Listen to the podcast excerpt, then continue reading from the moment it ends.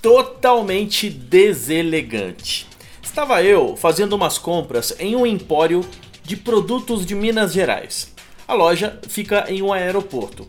Uma senhora entrou e disse para a vendedora que iria fotografar os queijos. A vendedora, com educação, respondeu: Tudo bem, fique à vontade.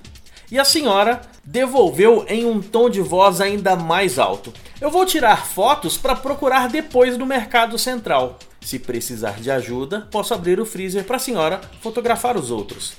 A vendedora ainda se mostrou prestativa. Quero sim, no mercado deve ser mais barato.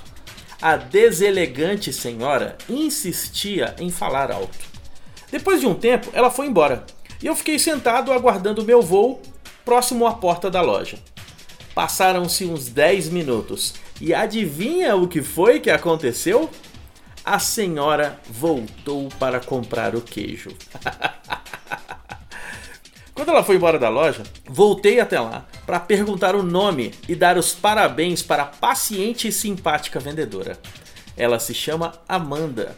E com a Amanda eu aprendi que, em algumas vezes, basta a gente ter paciência que o cliente acaba voltando e comprando. Eu sou Leandro Branquinho, do radiovendas.com.br e você pode ouvir mais áudios no falandodevarejo.com. Rádio Vendas.